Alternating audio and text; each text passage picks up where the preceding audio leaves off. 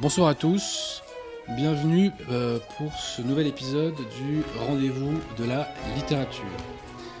Ce soir, j'ai à mes côtés Victoire, Bonsoir à tous. fidèle au poste, et le taulier, monsieur Pierre de Tirmont. Bonsoir à tous. Voilà, Pierre de Tirmont, qui, comme vous le savez, est issu d'une du- d'une haute lignée de, de la noblesse française, et qui, malgré tout, bah voilà, est là euh, avec nous euh, de semaine en semaine.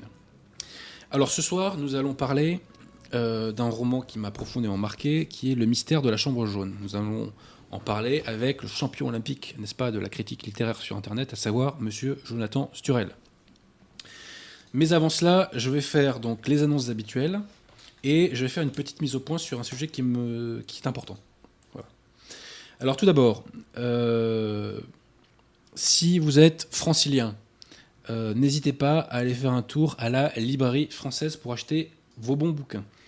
La librairie française est euh, rue euh, 5 rue Auguste Bartholdi, dans le 15e, métro La Motte Piquet ou Duplex. Ensuite, si vous voulez acheter un ouvrage euh, d'essence catholique ou contre-révolutionnaire, n'hésitez pas à aller faire un tour sur le site du collectif Saint-Robert Bellarmin. Le collectif Saint-Robert Bellarmin fait un excellent travail. Ils ont fait un ouvrage en 2018 qui s'appelle 60 ans de religion conciliaire, qui est l'ouvrage le plus accessible, je dirais, euh, sur la question de ce qu'on appelle à tort, je dirais, la crise de l'Église, sur ce qui est en vérité la passion de l'Église. Et d'ailleurs, cet ouvrage, 60 ans de religion conciliaire, a fait l'objet, très récemment, là, euh, il y a quelques jours seulement, euh, d'une réédition. Voilà. Donc l'ouvrage est vraiment copieux maintenant. Et j'invite les personnes qui veulent y voir clair sur cette question euh, à se procurer ce livre. Et je touche 0 centime dessus, bien entendu. Et le collectif avait aussi réédité, enfin, pas réédité, euh, traduit un ouvrage extrêmement important de Ruma Komaraswamy sur la question de la validité des nouveaux sacrements conciliaires, qui sont bien entendu invalides. Voilà. Donc, euh, allez faire un tour sur le site du collectif Saint-Ambert Bellarmin. Ce sont des gens bien qui combattent pour la cause. Donc, il faut les aider. Ensuite, je rappelle qu'il y a une nouvelle politique YouTube d'invisibilisation euh, des bonnes idées. Donc, pour lutter contre ça, il est important que vous euh, cliquiez, n'est-ce pas, hein, que vous likez, que vous partagiez. Donc, euh, vous trouverez en description toute une liste de chaînes YouTube à aider. Donc, je vous demande, je vous demande de, euh, bah, mettre des pouces bleus, euh, de, cliquer, euh, bon, je sais plus quoi, euh, de partager, euh, etc. Alors, quelles sont ces chaînes YouTube? Eh bien, vous trouvez celle de notre ami Jean-Noël, hein, qui s'appelle Galia Notre Histoire. Euh, vous trouvez Radio Regina, qui est une radio catholique. Vous trouvez la vidéo du collectif Saint-Ambert Bellarmin qui s'appelle CSRB Diffusion, hein, qui notamment fait, qui, qui- notamment reprend parfois des extraits d'ailleurs de, nos émissions. Il y a la fameuse chaîne Saint-Pi 5. Euh, c'est notamment sur cette chaîne que vous trouvez euh, la conférence que j'ai faite sur Congar, la conférence que j'ai faite sur Maritain et le cardinal Pi. Voilà, donc euh, allez vous abonner à la chaîne Saint-Pi 5, qui est vraiment du 100% qualité, hein, vraiment. hein. Et ensuite, je vais faire de la pub pour une chaîne que j'ai découverte il n'y a pas longtemps, qui est une chaîne de qualité qui s'appelle Femme à part. Une c'est une chaîne qui est reliée à un blog d'ailleurs qui porte ce nom-là. Et c'est un, site qui est tenu par une ou plusieurs femmes et qui traite justement des questions euh, de la féminité sous le prisme du catholicisme. Donc là, nous allons par exemple euh, relier euh, une conférence euh, qui a été faite sur la chaîne, alors pour le coup, qui a été faite sur la chaîne Saint-Pi 5, euh, qui s'appelle Féminité, un moyen d'apostolat. Mais on va mettre aussi par ailleurs, Monsieur Pierre Tirmont, une conférence sur l'habillement, je crois. Euh, donc qui elle est euh, à proprement parler sur le site, enfin sur la chaîne YouTube pardon, femme à part. Donc c'est tenu donc par une femme. Euh, c'est une réplique saine, je dirais, au féminisme. Donc c'est vraiment, ça fait vraiment du bien. Ça fait vraiment du bien au cerveau. Voilà. Alors ensuite promotion. Euh, Monsieur Pierre de Tirmont, nous, nous l'avons évoqué euh, il y a deux semaines. Le 21 mars prochain, donc c'est demain, hein, se tiendra la fête des amis d'Alain Pascal. Euh, donc, est-ce que vous pouvez remettre, Monsieur Pierre Tirmont, l'affiche? Oui. Est-ce que vous pouvez nous dire l'adresse? Parce que moi, je ne l'ai pas sous les yeux. Alors, c'est le 4 rue Brémontier, Paris 17e, métro 4 Wagram. Rue Bréontier, Paris 17e, métro 20 grammes. Donc, la fête des amis d'Alain Pascal, c'est une réunion d'auteurs. Bah, Il y a Alain Pascal, il y a votre serviteur, euh, il y a Pierre Joly, il y a euh, Paul-Étienne Pierrecourt, pour ne citer que. Euh, mais en fait, il y aura euh, enfin, à peu près une, dizaine d'auteurs, peut-être même un peu plus. Donc, sur la fiche que M. Pierre Tirmont vous a mis, vous aurez la liste euh, des auteurs, liste qui est d'ailleurs peut-être incomplète. Et voilà, donc si vous voulez voir des gens normaux, et si vous voulez, vous- si vous voulez voir des auteurs normaux, eh bien, ma foi, n'hésitez pas à nous rejoindre donc ce 21 mars à la fête des amis d'Alain Pascal. Ensuite, ensuite, lors de notre dernière émission, j'ai fait une analyse de la dernière pitrerie, du dernier gag, parce que ce sont des gags, hein, les textes de Bergoglio. Donc j'ai fait une analyse du dernier gag de Bergoglio qui s'appelle Querida Amazonia et qui est censé être une exhortation apostolique. Je mets beaucoup de guillemets. Euh, suite à cela, un certain nombre de conciliaires ont pété un câble, il faut le dire, hein, enfin, ont pas apprécié. Parce que j'ai relevé des hérésies. euh, pour relever les hérésies, il suffit de savoir lire, hein, bout d'un moment. Quoi.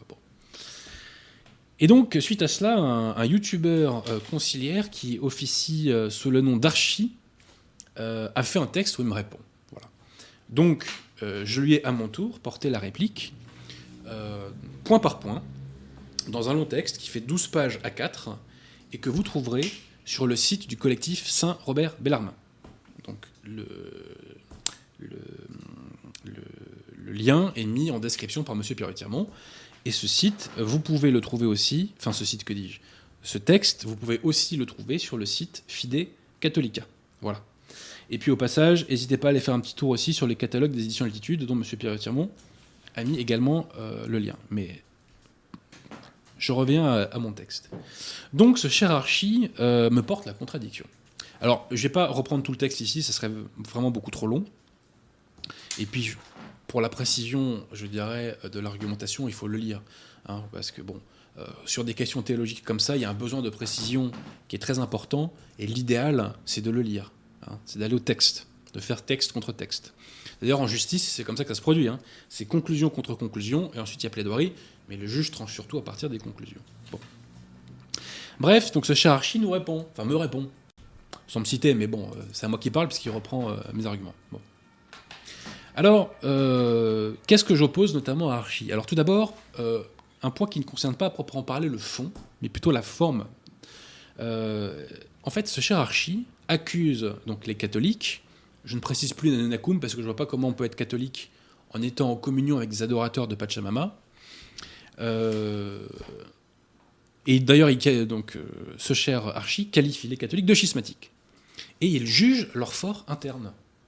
Alors pour les non-catholiques qui nous suivent, je fais savoir que juger du fort interne, c'est un péché, c'est un péché grave. Donc, notre cher Archie écrit ceci. Les schismatiques démontrent encore leur malhonnêteté intellectuelle, donc je suis intellectuellement malhonnête, hein, selon Archie, et leur promotion du péché grave de jugement téméraire en choisissant volontairement des compréhensions absurdes du texte. Alors, mon cher Archie, euh, pour relever des hérésies dans le texte, il n'y a pas besoin de faire des interprétations absurdes. Il suffit d'attribuer aux mots leur sens. D'ailleurs, c'est ça qui est génial avec Bergoglio, c'est que c'est explicite. Donc, dédicace à Bergoglio de ce point de vue-là. Bon. Ensuite, mon cher Archie, sache que depuis euh, mon émission, qui était, euh, je crois, le 17 février, ou un truc dans le genre, eh bien, des conciliaires se sont élevés contre ce texte. Et notamment un conciliaire très connu, monsieur Athanasius Schneider, évêque, lol, d'Astana, mais qui est un homme, je crois, de, bonne volonté, et qui veut vraiment faire le bien. Vous retrouvez le texte que Athanasius Schneider a écrit sur Querida Amazonia sur le site de Madame Jeanne Smith. Et que nous dit ce cher Athanasius Schneider? Eh bien, il nous dit la même chose que moi. Il nous dit que euh, Querida Amazonia contient, je cite, des, deux- des dangereuses tendances idéologiques. Citation de l'intéressé. Par exemple, l'approbation implicite d'une spiritualité panthéiste et païenne. Alors, c'est pas implicite, M. Schneider, hein, c'est explicite, hein, mais bon. Donc, l'approbation implicite d'une spiritualité panthéiste et païenne par Querida Amazonia est très problématique. Lorsqu'elle parle de la terre matérielle comme, point numéro 5, d'un mystère sacré, de l'entrée en communion avec la nature, point 56, nous entrons en communion avec la forêt. Es-tu déjà rentré en communion avec la forêt, Victoire? Non, je ne crois pas, mais c'est normal, rassure-toi. Euh, du biome amazonien comme lieu théologique. Athanasius Schneider poursuit. L'affirmation selon laquelle le fleuve Amazon est l'éternité cachée, celle-là je l'avais loupée. Et, citation, que seule la poésie, avec sa voix humble, pourra sauver le monde. Point 46. Celle-là aussi, je l'avais loupée. Donc selon les conciliaires, seule la poésie peut sauver le monde. Formidable. Dédicace à vous les conciliaires. Euh, donc il nous dit que tout ça se rapproche, citation, hein, tout ça se rapproche du panthéisme et du paganisme. Athanasius Schneider conclut ainsi Un chrétien ne peut souscrire à de telles idées et expressions. Alors moi je pose la question à, à, à M. Archie et à M. Dumouche allez-vous faire des vidéos contre Athanasius Schneider qui est votre supérieur théoriquement et à qui vous devez obéissance théoriquement? Allez-vous faire des vidéos pour dénoncer ces interprétations absurdes? Qu'il fait de Querida Amazonia Mon petit doigt me dit que non. Et là, je parle de Schneider, mais demain, peut-être, ça sera Burke et Vigano. Hein bon. Bref, euh, tout ça est grotesque. Alors, euh, Archie prétend euh, s'inspirer du magistère de l'Église. Alors, je vais lui faire deux citations du magistère de l'Église pour qu'à l'avenir, il évite de pécher à nouveau lui-même par jugement téméraire. Parce que Archie est dans l'inversion accusatoire, parce qu'il nous accuse de faire des jugements téméraires, alors que c'est lui qui juge de nos intentions. Moi, je ne juge pas les intentions d'Archie ou de M. Dumouche. J'estime qu'ils se trompent, mais je ne juge pas leurs intentions. Bon. Alors, deux citations pour Archie. La première est de Léon XIII, donc c'est une citation infaillible, issue de Apostolica Curae, lettre apostolique du 18 septembre 1896. Citation de Léon XIII, que j'avais d'ailleurs opposée à, à l'abbé Chotard de la Fraternité Saint-Pie dans une émission il y a quelques mois. La pensée ou l'intention en tant que telle est une chose intérieure, et donc elle ne tombe pas sous le jugement de l'Église. Ensuite, citation de Saint Pidis, issue de sa célèbre encyclique contre le modernisme Pascendi, Dominici Gregis. Donc, au sujet des modernistes, mettant leurs attentions à part, dont le jugement est réservé à Dieu. Donc, mon cher Archie, le jugement des intentions, écoute Saint Pidis, le jugement des intentions est réservé à Dieu. Il n'est pas réservé à Archie. Voilà, donc pour le salut de ton âme, je t'invite à arrêter d'insulter les catholiques dans tes émissions et de dire qu'ils sont de mauvaise foi, qu'ils font des soi-disant des, des, interprétations volontaires, etc. Surtout que quand on lit mon texte, dans lequel je te réponds, on se demande qui fait les contorsions et les pirouettes intellectuelles. Hein bon. Alors, euh, mon cher Archie, euh, aussi euh, sur le fond, qu'est-ce que je t'ai opposé sur le fond? Très rapidement. Euh, je note que Archie, pour me répondre, soit retire au mot le sens que l'Église leur donne, soit Archie retire au mot le sens que le dictionnaire leur donne, ce qui est encore plus inquiétant. Et je vous donner un exemple. Par exemple, notre cher Archie nous dit que euh, l'univers matériel, Bergoglio emploie la formule à deux reprises d'univers matériel, au point 74 de Guerrida Amazonia. Vous pouvez vérifier, vérifier ça en quelques clics. Archie nous dit que univers matériel veut dire humanité. Alors là, je mets au défi n'importe qui de trouver un dictionnaire qui vous dira que univers matériel peut être un synonyme ou un signifiant de l'humanité.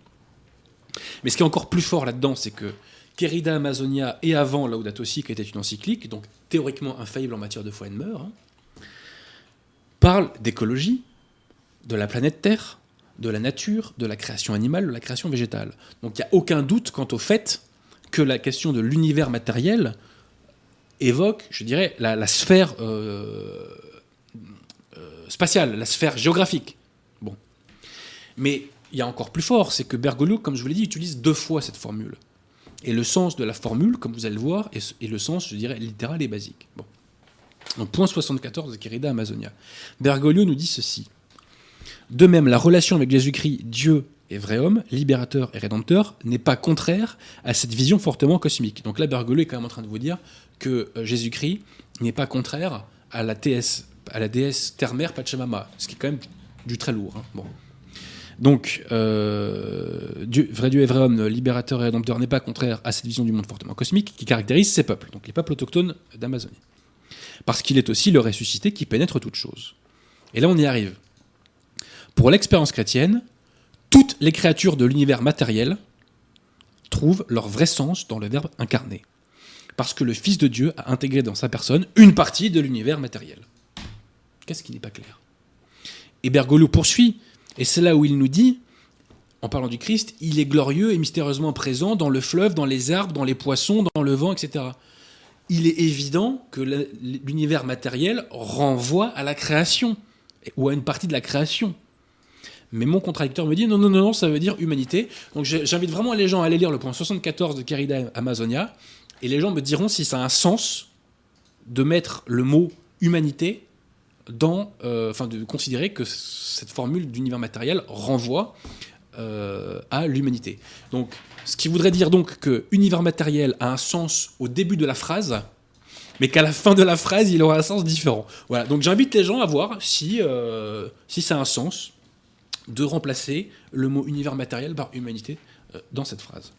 Ensuite, je note que notre cher Archie ne comprend pas en fait la portée du texte puisqu'il il nous dit l'Église a toujours validé le fait qu'on conserve les bons éléments dans les civilisations païennes qui sont compatibles avec la foi. Archie, j'avais cité un texte de Saint Pédis qui le disait l'autre jour. Mais c'est pas ça que nous dit Bergoglio dans ce texte. Bergoglio va plus loin. Bergoglio ne dit pas qu'il faut conserver ce qu'il y a de bon. Bergoglio nous dit qu'on peut conserver ce qu'il y a de mauvais. D'où le fait qu'ils nous disent que la mystique panthéiste euh, et cosmique des Amazoniens est compatible avec la foi catholique. D'où le fait qu'ils nous disent qu'on peut utiliser Pachamama. Voilà. Donc, si pour vous, messieurs les conciliaires, on peut continuer à euh, introniser des démons, parce que les dieux des païens sont des démons, psaume 96, verset 5, si selon vous, on peut euh, continuer à introniser des démons dans les églises, faites votre vie. Mais ça n'a rien à voir avec l'église. Hein. Et pour votre salut, c'est pas recommandé. Et d'ailleurs, puisque ma voix ne fait pas autorité auprès de vous, messieurs les conciliaires, eh bien, allez lire le texte de M. Athanasius Schneider sur le site de Jan Smith, qui fait des analyses qui me rejoignent totalement sur ces questions-là. Et il évoque bien qu'il n'est pas possible, contrairement à ce que nous dit Bergoglio, euh, d'utiliser des idoles païennes comme Pachamama, qui sont des démons et qui n'ont rien à faire, je me censure, euh, je m'auto-censure, euh, dans une église. Alors, pour terminer, j'ai eu un petit sourire, mon cher Archie, euh, j'ai vu un de tes commentaires, je, pense que ça devait être sur une vidéo d'Arnaud Dumouche, où tu te revendiques de l'abbé Bernard Lucien. J'ai eu un petit sourire, mon cher Archie. Pourquoi? Est-ce que tu sais qui est l'abbé Bernard Lucien? Est-ce que tu connais son CV Est-ce que tu connais son parcours? Bon. L'abbé Bernard Lucien a été un des inspirateurs de la thèse dite de Cassissiacum, portée principalement par Monseigneur Gérard Delaurier. La thèse de Cassisacoum, c'est une thèse qui euh, apporte son explication, je dirais, sur la vacance du siège. Et c'est une thèse à laquelle adhèrent euh, certains catholiques Nunakum. Bon. Donc l'abbé Lucien a été un des principaux inspirateurs et théoriciens euh, et, zélateurs de la thèse de Cassisacoum. Alors par la suite, l'abbé Lucien s'est rallié à la secte conciliaire. Je le déplore. Mais l'abbé Lucien a écrit euh, des livres de théologie par la suite. Et dans ces livres de théologie, alors je ne les ai pas lus, hein, je, le dis très sincèrement, mais dans ces livres, l'abbé Lucien continue à faire référence à Monseigneur Gérard Lauriers. Voilà. Donc, euh, la prochaine fois que tu vois l'abbé Lucien, si tu le connais personnellement, euh, mon cher Archie, eh ben, tu lui demanderas euh, si euh, on peut continuer à vomir sur Monseigneur Garde Laurier. Voilà, Monseigneur Garde Laurier est comme tout le monde, hein, il peut être critiqué, il est critiquable, mais il a contribué à sauver le magistère, le, magistère que dis-je Il a contribué à sauver le sacerdoce. Voilà, donc ça, on ne lui retirera pas.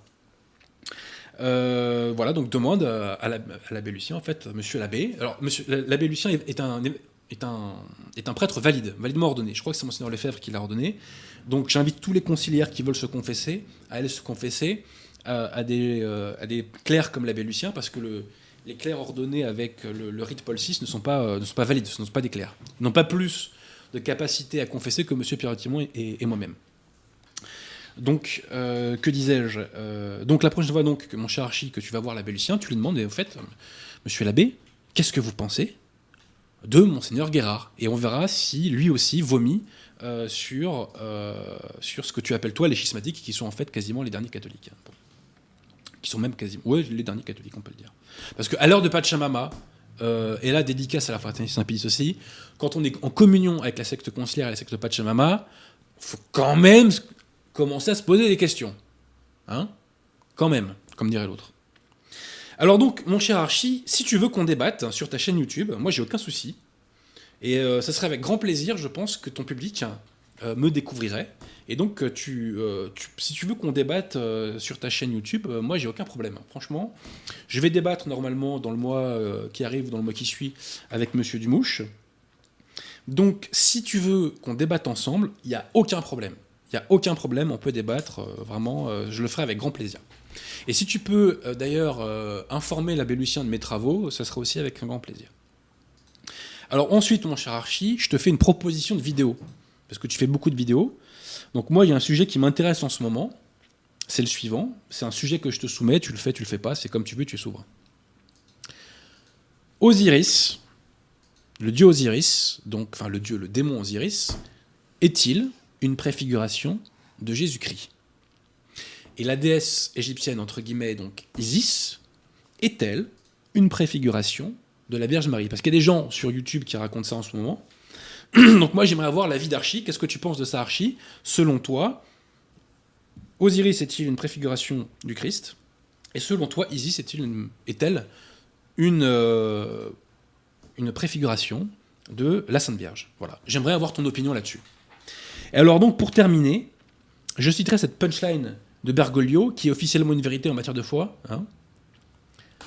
Seule la poésie, avec sa voix humble, pourra sauver le monde. Querida Amazonia, pour 46. Et moi, je commente en mettant MDR. Voilà.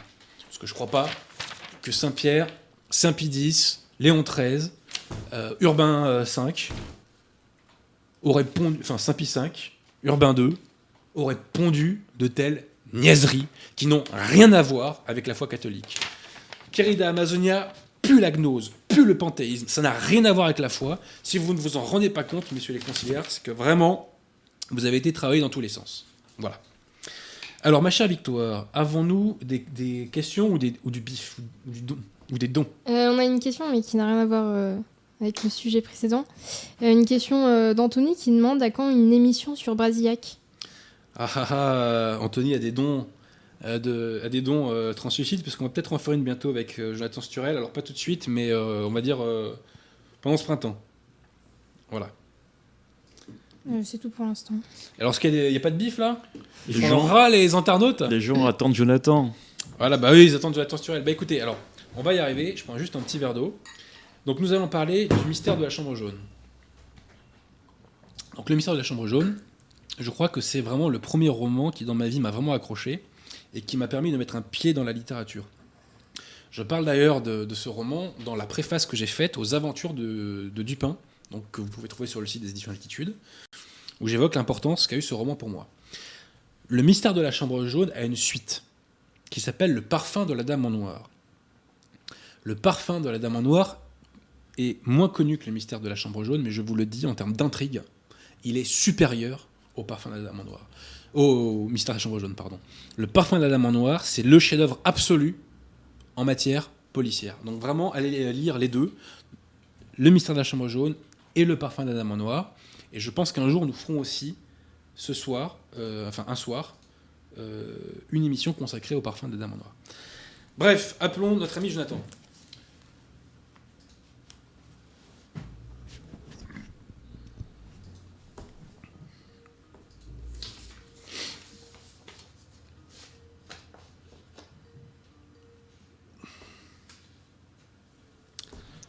Que vous m'entendez, Jonathan Bonsoir, Euh, oui, moi je vous entends. Impeccable, impeccable. Alors avant de commencer, mon cher Jonathan, euh, j'aimerais avoir euh, le mot final. Et ce mot final vous appartient. Il y a une rumeur. Il y a une rumeur. Vous allez confirmer ou infirmer. Oui, Il paraîtrait je confirme. qu'on vous appelle l'OVNI. Est-ce que c'est vrai ça C'est des choses qui sont arrivées, oui, c'est vrai. On vous appelle l'OVNI donc, hein On est d'accord. J'ai jamais, j'ai jamais su pourquoi, mais c'est vrai. Bah c'est grâce, moi je sais, moi c'est grâce à la qualité de vos interventions sur Radio Athéna. Voilà pourquoi on vous appelle l'OVNI. Je suis l'OVNI, oui, c'est ça. Ou alors c'est grâce à votre flow, je sais pas. Parce que Bergoglio nous dit, euh, au premier degré, hein, ce texte officiellement infaillible, que seule la poésie peut- pourra sauver le monde. Mais peut-être que c'est le slam qui va sauver le monde, ou le rap, allez savoir. hein. Peut-être que sa prochaine encyclique, Bergoglio, euh, va nous dire que c'est le rap qui sauvera le monde, je ne sais pas. Je ne sais pas, on verra. On verra ce qu'il nous raconte, euh, le zozo. Il- dira, il dira le slam, c'est la base. Voilà, le slam c'est la base. Il va vous dire pour moi le, le slam c'est la base, exact. Euh, Bergolo qui, selon certains, est Saint-Pierre, moi je pense que c'est un clown. hein. Bon, ça n'engage que moi.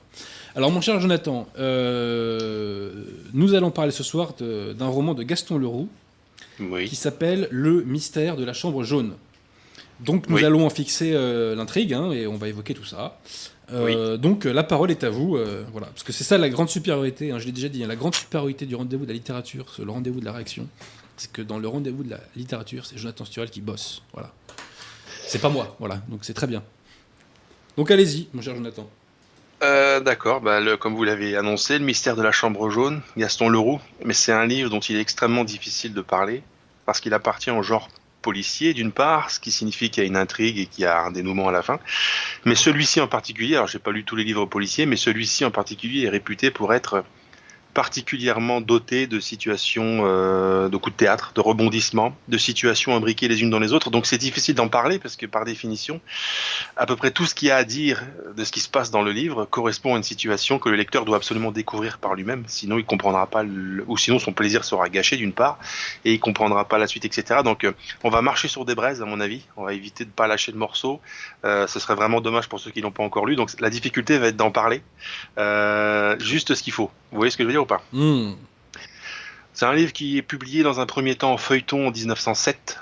Donc vous voyez, on est encore dans la belle époque de l'avant-guerre comme on aime bien, euh, qui est paru sous la forme d'un volume l'année suivante. Alors, on peut pas trop euh, dévoiler ce qui se passe à l'intérieur, mais on peut évidemment dévoiler l'intrigue, le synopsis. C'est l'histoire d'un crime qui va être commis dans des conditions invraisemblables et mystérieuses. Euh, ça se passe dans un château, c'est le château du Glandier, c'est comme ça qu'il s'appelle. Plusieurs personnes vivent dans ce château. Il y a monsieur William Stangerson, qui est un éminent scientifique d'origine américaine, c'est pourquoi je prononce euh, son nom euh, Hmm. bah, à l'anglo-saxonne. À l'angloise, oui. Ouais, c'est ça. Euh, il vit là-dedans avec sa fille, Mathilde, qui l'assiste dans ses recherches et qui est également euh, scientifique et qui l'assiste dans ses recherches et dans ses travaux. Il y a un couple de concierges, les Bernier. Il y a un garde qu'on appelle euh, l'homme vert. Alors, c'est pas pas du tout un ovni, lui, c'est parce que euh, il est habillé de, de velours vert. C'est Hmm. pourquoi on l'appelle l'homme vert dans le livre. Et euh, il y a un monsieur qu'on appelle le père Jacques. Alors pas le père dans le sens où il serait un abbé ou un, c'est le père Jacques, comme on dirait c'est en fait Monsieur Jacques. Son nom c'est Jacques et c'est le serviteur des Stangerson et il vit au château. Donc ce petit monde vit au château. Et un soir, comme souvent, le père et la fille travaillent dans le laboratoire. Puis arrive l'heure du coucher, comme à peu près tous les soirs, et Mathilde va rejoindre sa chambre, qui est une petite pièce, une petite chambre dont les murs sont jaunes, c'est donc la fameuse chambre jaune. Elle s'y enferme, et presque aussitôt dans la foulée, des cris qui commencent à retentir de cette chambre. C'est la fille qui est à l'intérieur en train d'être assassinée. Donc euh, vous voyez le père et euh, trois des domestiques, enfin le père Jacques et les Bernier qui, qui foncent sur la porte. La porte est fermée de l'intérieur.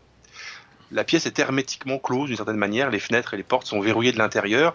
Alors on frappe à la porte, on tambourine à la porte, on finit par enfoncer cette porte et on trouve effectivement la pauvre Mathilde sur le sol, inconsciente, avec du sang notamment sur les murs. Seul petit problème, cette pièce qui est close hermétiquement, qui est fermée de l'intérieur et qui l'est encore à ce moment-là, mais il n'y a pas d'assassin. Hmm. Il n'y a qu'une personne à l'intérieur de cette pièce et elle est là en train de, de, de- de- D'agoniser, oui. d'agoniser sur le sol.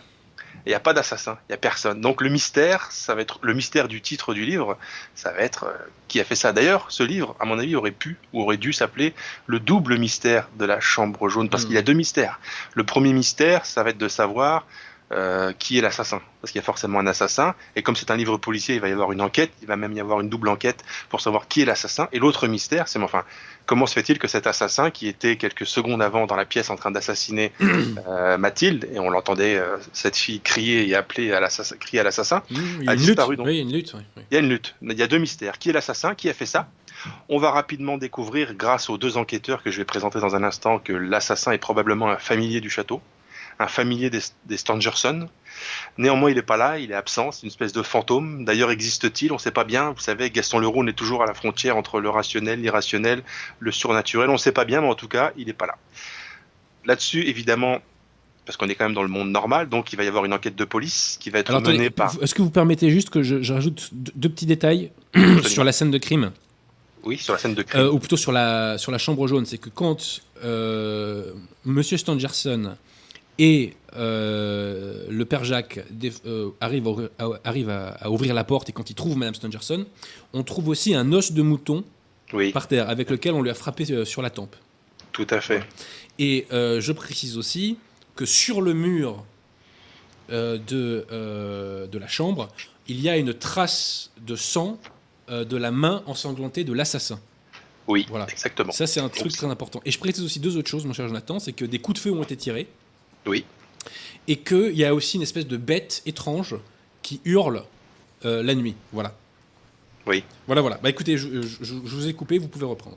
Mais Non, je mais voulais vrai, vraiment fixer un maximum le cadre. Et donc, vraiment, je répète bien, la chambre est totalement close. C'est-à-dire que dans euh, Double assassinat de la rue Morgue de Edgar Poe, le- la chambre est close, mais il y a une petite fenêtre par laquelle on peut entrer.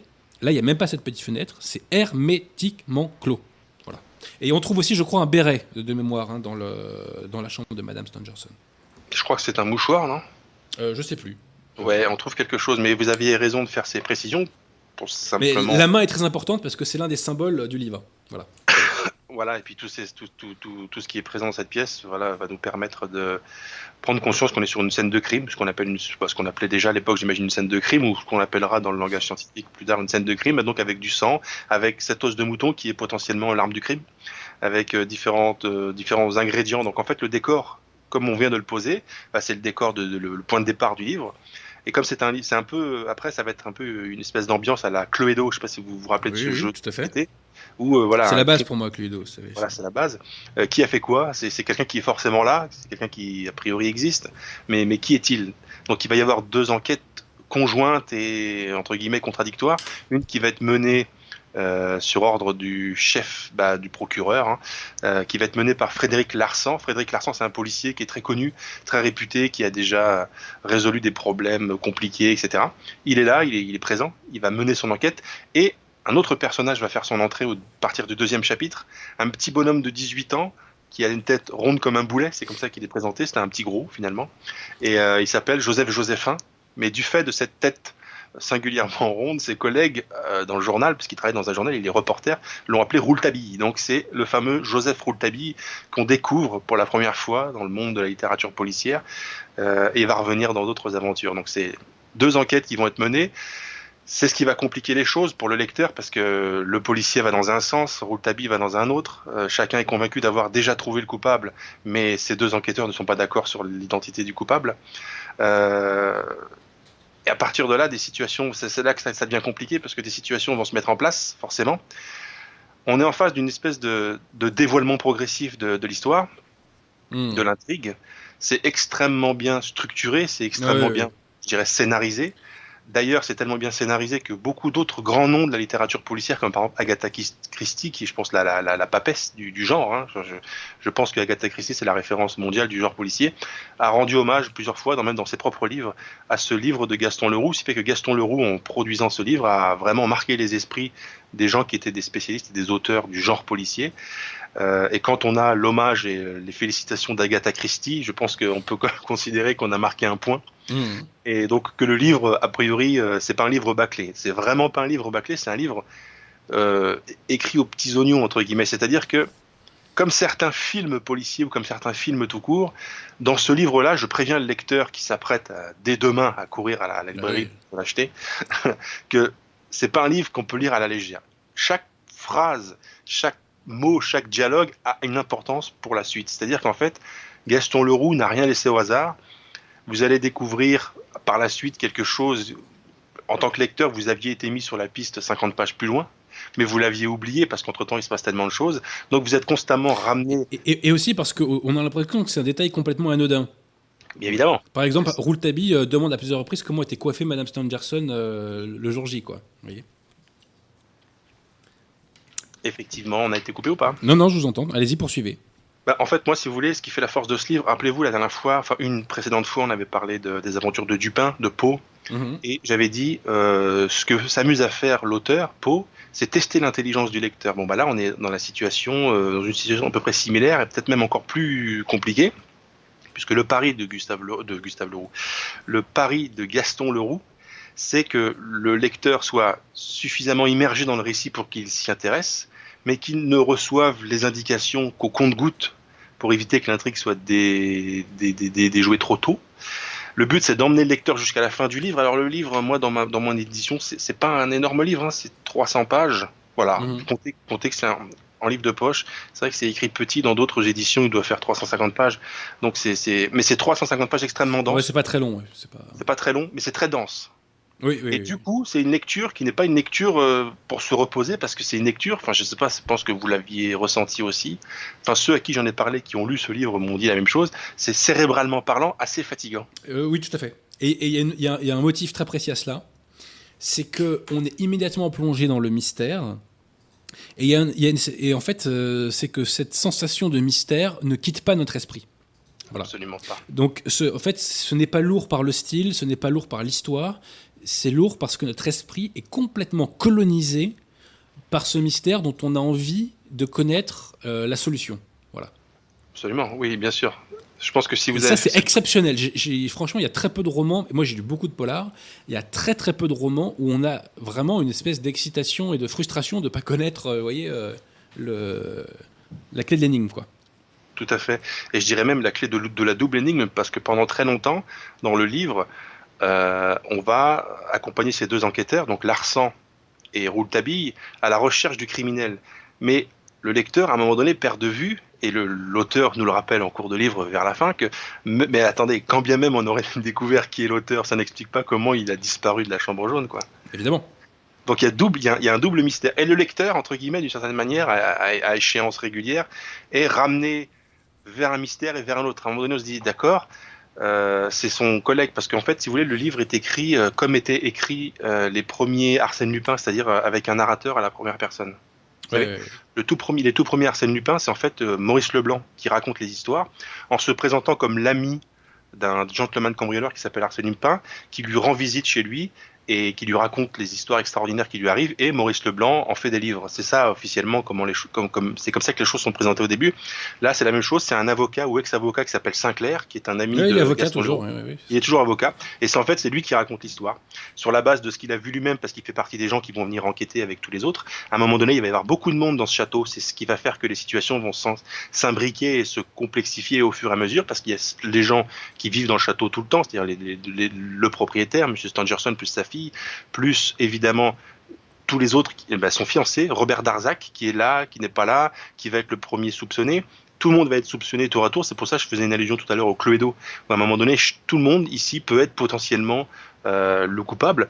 Même le père, à un moment donné, va être euh, accusé. Enfin, il va être un peu soupçonné de loin par, par l'arsan, etc. Il y a d'autres gens qui viennent se greffer à cette histoire, dont un certain Arthur. euh, alors, je vais, je vais dire Rance, mais je pense qu'il est américain. Donc. Voilà, on devrait probablement aussi prononcer son nom à l'anglo-saxonne. On va dire Rance, c'est pas très beau, quoi. Il s'appelle Rance, le gars. Et euh, donc il arrive ici, il- un peu de nulle part, à peu près à mi-roman, et puis euh, Rouletabille lui dit mais qu'est-ce que vous faites là? Vous, n'étiez pas censé repartir aux États-Unis déjà depuis quelques jours. Ah oui, je suis toujours là. Donc il y a un nouveau personnage entre guillemets qui fait son entrée. Le lecteur qui avait été mis sur la piste d'un potentiel coupable ou d'un autre potentiel coupable se retrouve avec ce personnage qui sort de nulle part et qui le lecteur est obligé de se dire à un moment donné mais ce serait pas lui par hasard qui déboule de nulle part. Mais Gaston Leroux est beaucoup trop intelligent pour faire en sorte que le lecteur va se dire ah oui non mais lui c'est évident il sort de nulle part il débarque. C'est évident que c'est louche quoi. C'est beaucoup trop louche pour être vrai c'est beaucoup trop facile pour être vrai. C'est vraiment très très difficile de suivre bah déjà de suivre le raisonnement de Rouletabille parce que ce qui fait que c'est difficile de, de suivre son raisonnement c'est que Rouletabille lorsqu'il parle à son ami Sinclair il ne dévoile ce qu'il comprend de cette histoire qu'au compte-goutte lui aussi hein. vous voyez Mmh. euh, il ne dit pas au deuxième chapitre, ça y est, j'ai compris, c'est lui l'assassin et maintenant je vais le prouver. Il dit, je crois savoir c'est qui, euh, et je vais, euh, je, vais, je vais le montrer par la suite, mais avant, il faut que même j'en sois sûr. À côté de ça, il y a Larsan, le policier, qui lui est sûr d'une autre thèse. Donc, à un moment donné, il y a des confrontations. Il y a le procureur qui est là, le chef de la sûreté. Il y a Rouletabille qui est là, qui, qui défend sa thèse. Il y a l'autre qui est là, mais il est également très fort. C'est un policier, c'est un fin limier lui aussi. Mmh. Donc, il y a un moment donné, je pense que quand on est à peu près à mi-roman, à mi- à mi-volume, le lecteur, c'est-à-dire vous, moi, euh, le lecteur, est obligé de se dire, il est obligé d'abdiquer, abdiquer en fait. Moi, je pense, je suis rentré dans ce livre en me disant bon bah je vais, je vais essayer de trouver le coupable euh, en même temps que le héros, en même temps que le- l'enquêteur, ou voire même le trouver avant. C'est ce que je disais aussi pour les aventures de Dupin. Et à mi-roman, c'est l'effet que ça m'a fait. Je me suis dit bon, j'arrête d'essayer de comprendre qui a fait quoi. Je vais simplement maintenant, en tant que lecteur, spectateur, suivre le raisonnement des enquêteurs, parce qu'à un moment donné, on est obligé d'abandonner parce que Gaston Leroux nous casse tellement la tête, c'est ce que je disais il y a un instant. Vous m'avez repris, peut-être que j'avais donné l'impression, quand j'ai dit que le livre était épuisant cérébralement, j'ai peut-être donné l'impression que je voulais dire qu'il était lourd, pesant et pas bien écrit. C'est évidemment pas ce que je voulais dire. Non, non, non, non. Voilà. Je ne très- vous faisais pas ce procès d'intention. euh. D'accord, mais c'est vrai que j'aurais- on aurait pu l'interpréter comme ça si je l'ai pas précisé. Non, c'est extrêmement bien écrit, c'est extrêmement fluide, mais il y a à un moment donné, plus on avance dans l'histoire, une telle masse d'informations, et qui plus est une telle masse d'informations contradictoires, où des choses qui nous paraissent d'une évidence absolue sont en fait trois pages plus loin complètement balayées par les deux enquêteurs. Et quand ils nous donnent les raisons qui font qu'ils balayent cette circonstance, on se dit bah oui c'est vrai. Comment moi lecteur j'ai pu penser que j'avais été amené dans cette euh, direction euh, par ce cet indice, etc. Alors qu'en fait cet indice effectivement ne, ne reposait sur rien. Il y a une phrase qui est très importante dans le livre. Ah, J'allais venir là, j'allais Ah, venir. Vous me Il y, en cachez. a même il y en a même plusieurs, mais celle à, à laquelle je faisais allusion tout de suite, c'était euh, comment on résout rationnellement un problème en fait. C'était aussi le problème qui était posé par Poe dans les aventures de Dupin. Il s'est passé quelque chose, par exemple la lettre volée. Cette lettre a été volée. Cette lettre existe forcément quelque part. On ne peut pas ne pas la trouver dès l'instant qu'elle existe physiquement. Elle est forcément quelque part. Eh bien, Rouletabille a ce, ce même raisonnement. Si un crime a, a- a été commis, c'est qu'il y a un criminel. Si on ne l'a pas trouvé dans la chambre au moment du crime, c'est qu'il est ailleurs. Mais il existe forcément, et il va faire un cercle. Alors c'est une expérience de pensée, vous savez, euh, l'expérience de On ne pensée. sait pas s'il est ailleurs, d'ailleurs, on le sait pas, hein, je précise, on ne sait pas. J'ai pas entendu. Je disais, on ne sait pas s'il il est ailleurs ou pas. hein, euh, Oui, effectivement, à ce moment-là, on ne sait pas encore s'il est ailleurs, euh, mais euh, en tout cas, dans l'esprit de Rouletabille, il, il, est- il existe, il est forcément quelque part, même si nous, en tant que lecteur, en tant que lecteur, surtout si on a lu Le Fantôme de l'Opéra avant et qu'on connaît un peu Gaston Leroux, on sait que Gaston Leroux aime bien s'amuser à nous à nous brouiller la tête. Et cette fameuse phrase de Rouletabille, c'est euh, tenir la raison par le bon bout. En Je crois, fait. que, je crois que c'est prendre la raison par le bon bout. Euh, prendre le bon bout par la, euh, le bout, le, la, la raison par le bon bout, et non Mhm. pas par le, pas par le bambou, hein, par le bon bout. Le bon bout. En- oui. en deux mots. Et euh, à partir de là, il va procéder, à- et c'est ça qui fait qu'il est une intelligence froide et rationnelle et extrêmement précise, c'est qu'il va procéder par élimination. Rappelez-vous d'une scène extrêmement importante du livre. J'en parle, je vais pas, j'allais dire spoiler, je vais pas Alors, divulgacher, c'est mais la scène du couloir. cette scène absolument Alors attendez, mon cher Jonathan, j'ai- fait un dessin, j'ai fait un schéma Oula. Oula. pour expliquer aux gens. Schéma qui est dans le livre. hein. Donc, oui, c'est vrai. en fait, il faut expliquer au lecteur. L'assassin revient dans la chambre de mademoiselle Stangerson pour y prendre euh, des documents, je crois, de mémoire. Et Rouletabille va essayer de le surprendre en montant à l'échelle, en sautant à travers la fenêtre pour l'attraper. Et l'assassin, voyant Rouletabille arriver, va, va, va fuir dans le couloir. Mais Rouletabille avait tendu un piège à l'assassin et il avait posté des gens dans le couloir. Donc, monsieur Pierre Tiremont, est-ce qu'on voit bien mon schéma là? En, en vidéo. Donc, Rouletabille arrive par le point 4 par la fenêtre, et l'assassin est dans le petit carré là. Au point 3, euh, Rouletabille a posté euh, Monsieur Stangerson. Au point 1, il a posté Frédéric Larsan. Et au point 2, il a posté le Père Jacques. Donc, quand Rouletabille arrive par la fenêtre, l'assassin va commencer à sortir dans le couloir et le père euh, et Monsieur Sanderson qui est au point 3 donc va courir après donc derrière lui. Rouletabille qui est rapide va courir au même niveau donc que euh, que euh, que Monsieur Stangerson. Donc ils vont tous les deux poursuivre donc dans le dos l'assassin. Et le père euh, Jacques lui donc euh, va arriver donc il est au point numéro 2 donc il va arriver donc par l'autre côté et Frédéric Larsan va arriver lui donc par le bas si je puis dire. Bon. Et donc l'assassin va être pris de tous les côtés, théoriquement.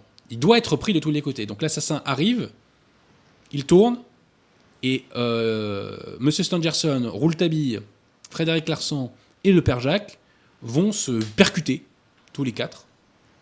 Ils n'arrivent pas à mettre la main sur l'assassin. Comment l'assassin a-t-il fait pour, euh, pour échapper donc aux quatre loustiques Voilà. Pour disparaître quasiment. Comment euh, a-t-il fait? Et S'évaporer, quoi. et Gaston Leroux donne à ce mystère a priori euh, inexplicable une explication parfaitement rationnelle. Oui. Voilà.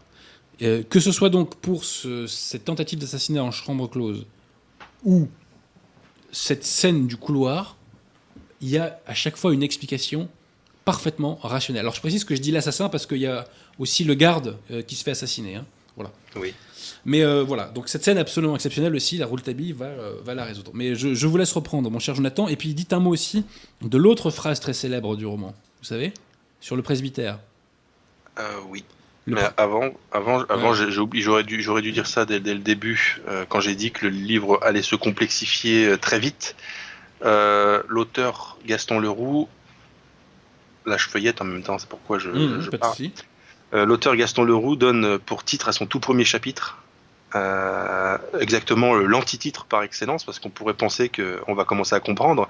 En réalité, le titre du premier chapitre qui, pose l'ambiance, entre guillemets, c'est chapitre 1, où l'on commence à ne pas comprendre. Et en fait, cette phrase dit tout de l'esprit du livre, en fait, où on, on- on ne peut pas comprendre, en fait.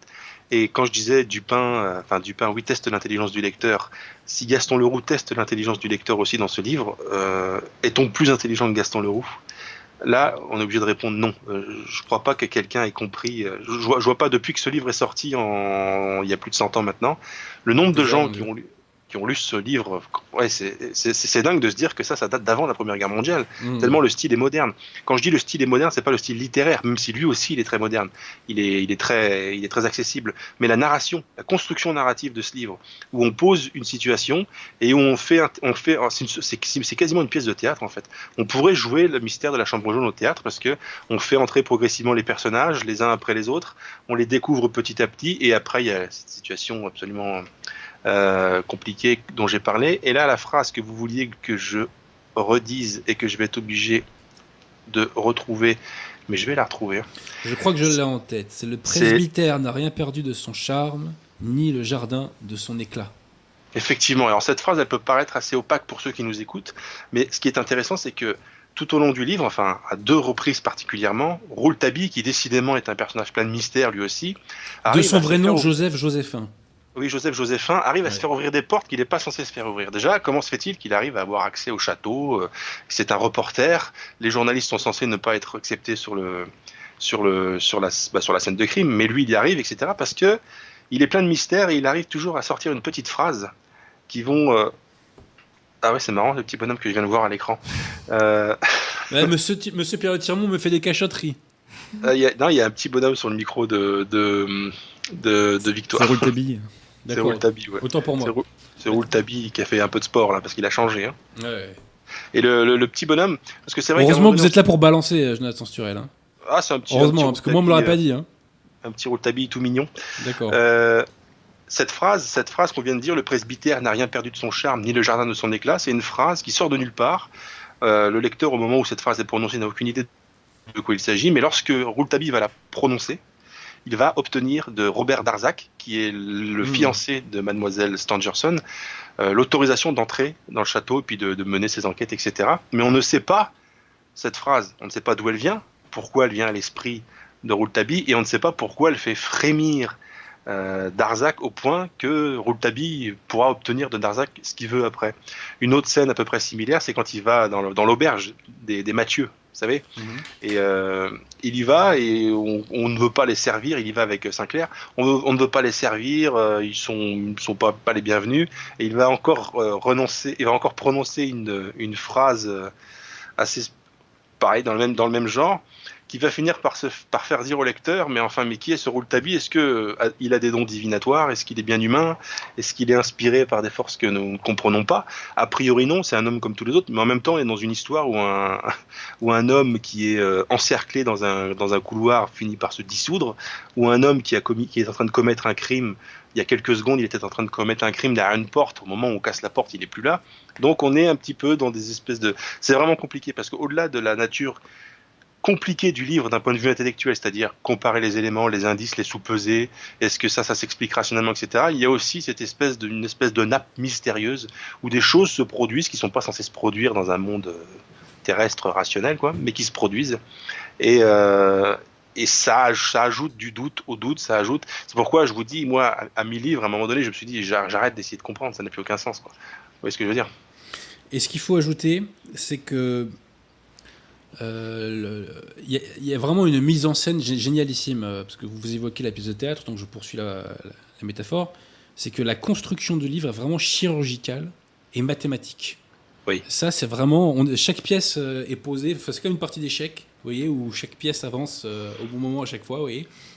Euh, et ça, c'est absolument hallucinant, et c'est quelque chose que j'ai retrouvé dans très très très peu de romans. Et aussi, euh, l'un des intérêts de cet ouvrage, euh, c'est que on est dans la France d'avant, quoi. La Oui. France des notables, euh, vous voyez, au bon sens du terme. euh, Oui. voilà. sans doute ne payait-il pas les impôts de, sur les successions qu'on évoquait l'autre jour. Et sans doute n'avait-il pas cette, fiscalité progressive qui est faite pour détruire les patrimoines. Mais voilà, on était dans cette France joyeuse, cette France française enracinée, euh, avec beaucoup de bonhomie. Il y a beaucoup de bonhomie dans les personnages de Gaston Leroux. Euh, D'ailleurs, le- à cet égard, Le Mystère de la Chambre jaune n'est pas le meilleur bouquin de Leroux pour ça. hein. Euh, je pense que le meilleur, c'est le fauteuil hanté. On en reparlera une autre fois du fauteuil hanté. Euh, mais voilà, on, on est dans la France d'avant, et ça, c'est l'un des grands plaisirs qu'on a avec Gaston Leroux. Quoi. Oui, Et vous savez, l'intérêt de lire un livre sur cette époque, mais qui a été écrit par quelqu'un de contemporain à cette époque, c'est que ce n'est pas quelqu'un de notre époque qui va essayer de nous immerger dans cette époque en reprenant les formules de l'époque et en ajoutant à son récit des éléments contextuels de l'époque. Là, ça a été écrit par l'époque, euh, par quelqu'un de l'époque. Ça veut dire que quand Gaston Leroux écrit son livre au début du XXe siècle et qu'il a besoin qu'un de ses personnages s'éclaire, bah, euh, la seule chose que Gaston Leroux trouve pour que ce personnage s'éclaire, bah, c'est une petite lampe à gaz, par exemple, tu vois.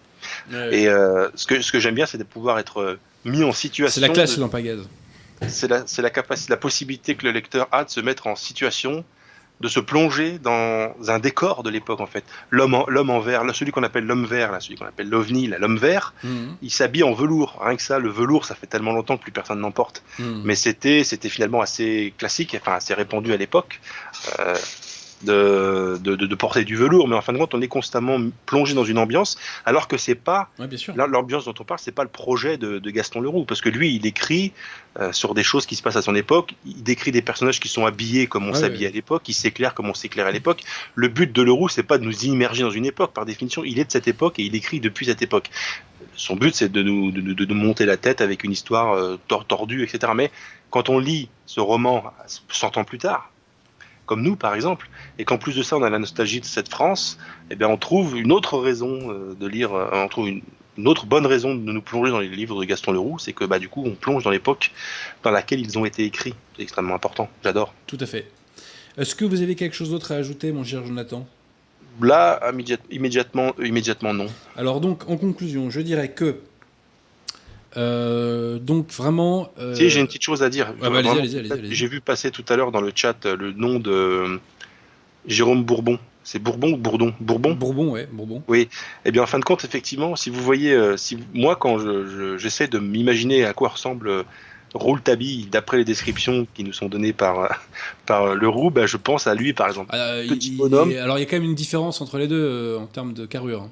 Voilà, euh, sans offense pour personne. hein, euh. Non, bien sûr, mais je veux dire, la description euh, physique générale, c'est petit, plutôt en rondeur, avec une tête plutôt ronde. C'est exactement comme ça qu'est Ouais. décrit euh, Rouletabille. C'est comme Bon, ça je me qu'il est censure, censé euh, Jonathan, je me censure.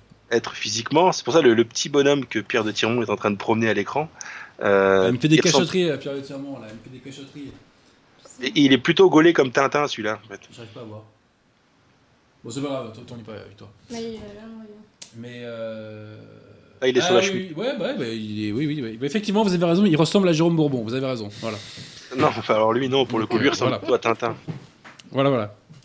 Et ce qui est intéressant aussi que je pourrais ajouter, c'est que euh, ce livre a une particularité, c'est que le personnage qui est introduit dans ce livre, Joseph Rouletabille, on le retrouve, si jamais on se prend d'affection et de sympathie pour ce personnage, il y a une saga, en fait, il y a, d'autres livres, d'autres histoires, d'autres aventures, un peu comme les aventures de Tintin ou Astérix, les Qui sont personnages de pas forcément d'ailleurs des, des polars polars. Euh, Il y en a un qui se passe en Bulgarie notamment, euh, qui est en deux, euh, en deux tomes, qui s'appelle donc Les étranges noces de Rouletabille et La Tour Noire, je crois, de mémoire, qui est plutôt un livre d'aventure. hein. Qui, est- qui- qui est d'ailleurs le dernier, je crois. Je crois que c'est le dernier Ouais. de la saga des Rouletabille. Euh, sinon, il y en a un aussi que je recommande, qui est vraiment d'excellente facture, c'est Rouletabille chez le Tsar. Oui, Là, c'est- c'est- là aussi, le, le mystère est très puissant. Il y en a un qui s'appelle Le crime de Rouletabille, qui est euh, bon, euh, pas top top. Et Rouletabille chez Krupt m'avait pas non plus fait un effet de dingue. hein, pour tout vous avouer. c'en c'en est un que j'ai pas lu celui-là, pas Oui. encore. Ouais, il est pas exceptionnel. Mais on apprend que Rouletabille a fait Verdun. Voilà. Oh. Eh, vrai oui, oui, ouais, ouais, il a fait Verdun, fait. Bah, vous voyez, c'est incro- c'est incroyable ce, ce, que vous venez de dire, parce que en parlant de Verdun, euh, sur la chaîne de Jonathan Sturel, vous trouverez une vidéo qui est euh, publiée depuis quelques jours, qui parle de Verdun. Mais je vous invite à la voir parce que je l'ai Est-ce que ce personnage est recommandable aussi, euh, Jonathan Sturel euh, Pas tellement recommandable. Voilà, Euh, ouais. sou- Souvenez-vous quand même qu'on l'appelle l'OVNI, mais néanmoins, Exact, exact, exact, exact.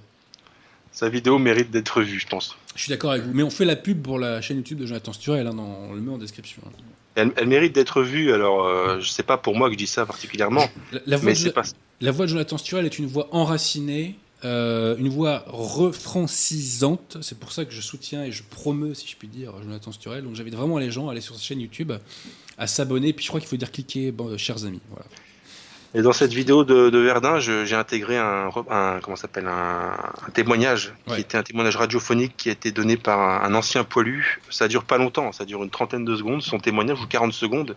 Et c'est un bonhomme qui est devenu un très vieux bonhomme maintenant. C'était Henri Auclair qui parlait au micro de je sais plus qui sur France Inter 2000 ans d'histoire sur euh, consacré à Verdun.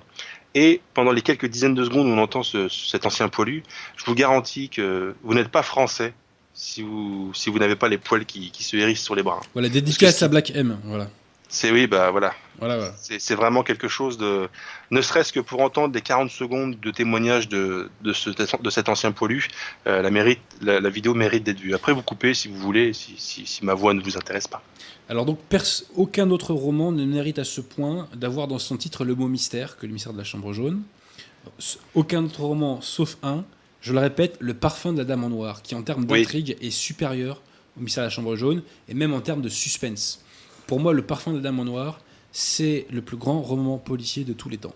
Voilà. En termes d'intrigue pure, il n'y a, rien de plus fort, quoi. Vraiment. Et qui, c'est, est, euh, et, qui, et qui est exactement la suite de la chambre jaune. Exactement, c'est que c'est aussi un crime euh, de chambre close, si je puis m'exprimer ainsi. Voilà, avec une autre, une autre explication. Voilà. Euh, donc c'est vraiment hallucinant, quoi. On, retrouve, on, on y retrouve d'ailleurs beaucoup des personnages de la chambre jaune, dont Ouais, ouais. Dont Rouletabille, évidemment. Bien sûr, bien sûr. Mais vraiment, il faut que les gens découvrent Gaston Leroux, il faut qu'ils découvrent Rouletabille. Euh, le mystère de la chambre jaune et le parfum d'un amant noir sont vraiment des lectures refrancisantes. Et le trait de choc, c'est avec Rouletabille chez le Tsar. Euh, mais vraiment, euh, il faut lire ça parce que c'est francisant. Moi, j'ai toujours dit que j'étais devenu français grâce à quatre personnages quand j'étais jeune Rouletabille, Arsène Lupin, Fantomas et l'inspecteur Juve. Voilà. C'est les quatre. Je leur dois l'amorce de ma francisation. Donc merci à eux. Et, euh, vraiment, je, recommande, euh, je recommande euh, la lecture. Tout ce que nous faisons là, c'est pour cette logique de refrancisation. Nous essayons de réagréger euh, des Français enracinés et de les, euh, si je peux ainsi, de les perfectionner à tous les points de vue. hein. Euh, et de perfectionner donc leur francisation, leur francité. Eh bien, Gaston Leroux aide à cela. Voilà. Alors, à tout hasard, euh, Victor, avons-nous une question? On a une question. Déjà, un don. Ah, il y a du bif, Euh, bien sûr. Merci à Indagatrix Trames pour son, son généreux don. C'est combien le généreux don? 54,99 Ah ouais, ouais, ouais, ah ouais, ouais, c'est généreux ça. Vraiment, euh, bravo. Merci à vous, cher ami. Et euh, question euh, d'Anthony, que pensez-vous du film euh, Les Misérables la- Non. Ah, J'ai eu peur. ouais. Bah non, le film euh, Les mystères de la chambre jaune. Bidon, bidon. Le film avec euh, Denis euh, Podalides, Oui. c'est ça? Nul, Il y en a eu nul. plusieurs. Il y en a eu Nul, plusieurs, poubelle, mais je pense que la question, elle...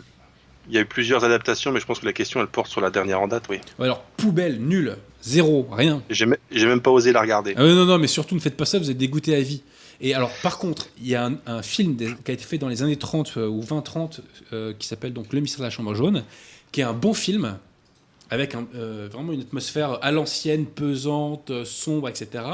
Mais il y a énormément de liberté qui est, qui est pris avec l'histoire du roman. Et même l'explication pour le meurtre n'est pas du tout la même. hein. Voilà. Ah oui. Donc ça n'a rien à voir. Mais le film en soi est sympa et je crois que vous le trouvez sur YouTube. En tout cas, pendant longtemps, il a été sur YouTube. Voilà. Donc, euh, le, le- le- le- en fait, c'était un téléfilm le dernier, donc bidon, ultra bidon. Mais le film des années 30 est pas mal, mais avec euh, énormément de liberté euh, qui est pris sur, bah, sur l'histoire véritable, quoi. Voilà, Ah oui. tout simplement. Faudrait que je me renseigne pour savoir s'il a existé des adaptations au théâtre, parce que je pense que c'est quelque chose qui peut se jouer au théâtre assez Alors, facilement. attention, euh, sur YouTube, vous trouvez la série Rouletabille. Et elle est pas mal. Elle est pas mal. Alors, très en dessous du niveau des livres, parce que le, le livre est toujours supérieur à la série et au film, hein, je précise. Mais elle est pas mal. Voilà. C'est une série en noir et blanc, euh, avec des bons acteurs à l'ancienne. euh, voilà. C'est- Je vois qu'il a existé en 1949. Euh, J'étais encore tout jeune. Une adaptation De, du Mystère de la Chambre jaune avec Serge Reggiani dans le rôle de, Jo- de, de Joseph euh, Rouletabille. Donc là encore, je comprends pas bien comment euh, Rouletabille il a perdu, il a perdu 50 kilos pour le pour le film. Parce que, Mais j'ai pas le souvenir qu'il il était spécialement fort, Rouletabille, mon cher Jonathan. Bah, j'ai pas à le souvenir. plusieurs-. Je, je- je vous clash là. hein. Je, peux... à plusieurs reprises, à plusieurs reprises, il est même, euh, comme le dit Gaston Leroux, euh, rouge écarlate. Son visage est rouge écarlate. Et Oui, euh, à un moment donné, assez au, assez au début, assez au début, bah, tout à fait au début d'ailleurs, il, il dit que c'était un petit avec bah, qui est fort, oui, qui est fort. Et je, crois savoir pourquoi d'ailleurs. Et il a la tête ronde comme un boulet. Oui, Et, tout en fait. fait, si, si vous regardez les photos de Gaston Leroux lui-même, qui était lui-même reporter avant d'être euh, ce- qu'il est devenu, c'est-à-dire un écrivain, mais il était reporter, enfin journaliste au début, et il est plutôt euh, pas très grand en taille et plutôt fort, avec plutôt une tête ronde, donc il n'est pas impossible que Gaston Leroux ait mis un petit peu Il se, de ses soit, il, il particularités. se soit inspiré de lui-même. Oui, voilà, un peu de ses particularités ouais, ouais. physiques dans son personnage, ce qui est, ce qui est tout à fait possible. Quoi. Oui, oui, oui, tout à fait. Tout à fait. Euh, à tout hasard, est-ce qu'on a encore des questions, ma chère Victoire? Euh, oui, merci à Bobby Lapointe pour son don. Bobby Lapointe, toujours présent là. Euh, merci infiniment pour votre travail et votre dévouement. Des livres efficaces à conseiller pour euh, dégauchiser nos proches. La vérité est si difficile à voir ou admettre. Belle soirée à vous. Bah écoutez, bon, je c'est pas très bien de faire sa propre promo euh, de ce point de vue-là, mais un bon bouquin pour dégauchiser, c'est La France divisée contre elle-même. Je pense que c'est une bonne initiation à la contre-révolution d'un point de vue moderne, si je puis dire, et pratique. Voilà. Et puis après, bah, mon bouquin sur les Gilets jaunes, c'est la suite en quelque sorte de La France divisée. Et là, je vais faire, euh, si je- pour, pour clore la trilogie, je, je- je suis en train de travailler sur La gauche est une maladie mentale, que je vais essayer de sortir le plus rapidement possible. Voilà. Parce que c'est une maladie mentale. Être de gauche en 2020, je crois qu'il faut être vraiment euh, atteint, quoi. hein. Bref. Est-ce qu'il y a d'autres questions, euh, ma chère Victoire? Hum, non, pas trop. Non, pas de questions. Alors, mon cher Jonathan, est-ce que vous voulez ajouter quelque chose? Là, tout de suite, j'ai rien qui me vient. Et alors, est-ce que vous pouvez nous dire un petit mot sur euh, un, un autre mot euh, sur euh, votre vidéo euh, sur Verdun, la toute dernière là Oui, oui, oui, j'ai fait une vidéo sur Verdun, effectivement. en fait, j'ai fait une vidéo qui, à, à laquelle j'ai donné un titre un peu euh, Provoque provocateur, oui, acrobatique. Je l'ai appelé euh, Auschwitz contre Verdun. Alors, comme je le dis dans la vidéo, le but c'est pas de comparer qualitativement ou quant- quantitativement ces, ces deux événements, mais plutôt de comparer la façon que nous avons aujourd'hui, c'est-à-dire euh, des décennies après, de commémorer l'un et l'autre. Et je rappelle que pour le centenaire de la bataille de Verdun en 2016, on, cette commémoration en fait a tourné en profanation puisqu'on avait prévu dans un premier temps d'organiser un concert de rap avec Black M à Verdun. Finalement, ça s'est pas fait parce que la pression populaire s'est exercée, qui ont contraint les Dédicace organisateurs à, à la nouvelle opinion publique à ce Oui. sujet-là. hein. Effectivement, il y a eu un énorme mouvement, euh, ce qui signifie que les Français, malgré ce qu'ils sont devenus, c'est-à-dire que ils sont quand même très bien adaptés à l'époque, malheureusement, mais il y a quand même au fond d'eux, tapis au fond d'eux, quelque chose qui est du domaine du bon sens.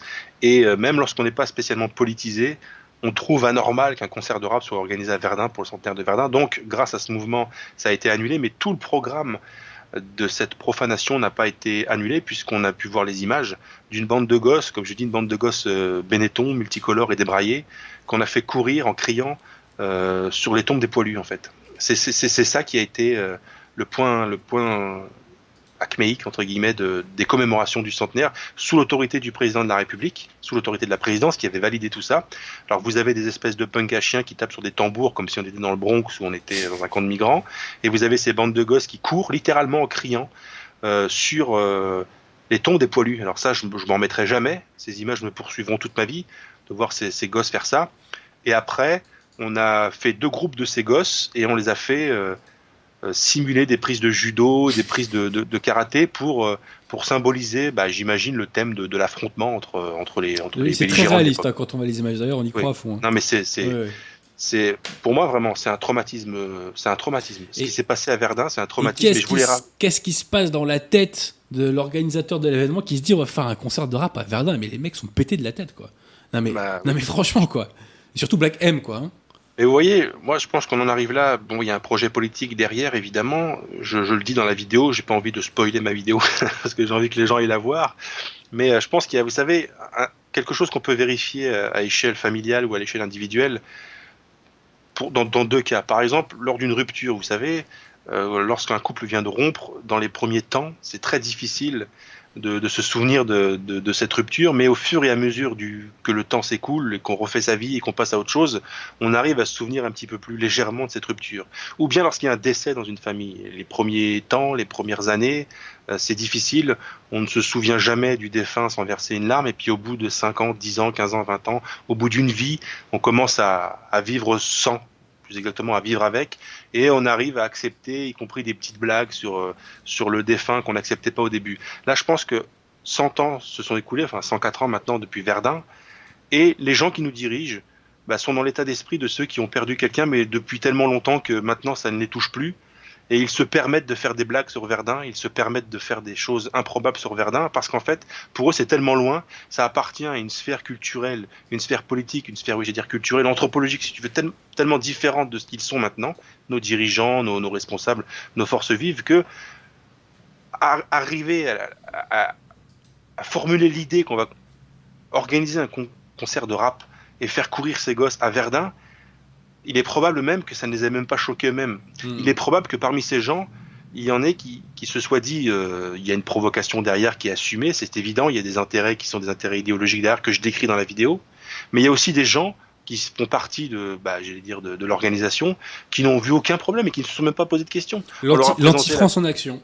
L'anti-France en action et l'anti-France qui, il y a une anti-France qui est une anti-France militante et revendiquée chez certains, et il y en a pour qui c'est tellement assimilé l'anti-France que ça n'est même plus revendiqué. Pour eux, c'est normal. Hmm. Ça choque même pas. C'est nature. On ouais. se dit, euh, le but, c'est de, commémorer une bataille. On veut pas que la bataille se reproduise. Nos pas de Zaran, ça recommencera jamais, etc. Donc, il faut absolument que la jeunesse soit concernée par le souvenir, le mauvais souvenir d'une bataille. Donc, qu'est-ce qu'on va faire? Bon, On va leur mettre un, groupe de rap parce que ces, vieux monsieur, ces vieux boomers là, se disent, bah, quand ils pensent jeunesse, eh ben, ils l'identifient au rap. Ce qui en dit long sur le cheminement intellectuel que ces gens ont parcouru depuis trop longtemps maintenant. Et d'ailleurs, Hollande a réussi le tour de force dans son discours à ne pas prononcer le, le nom de Pétain quand même. Hein, ce qui est quand même très fort.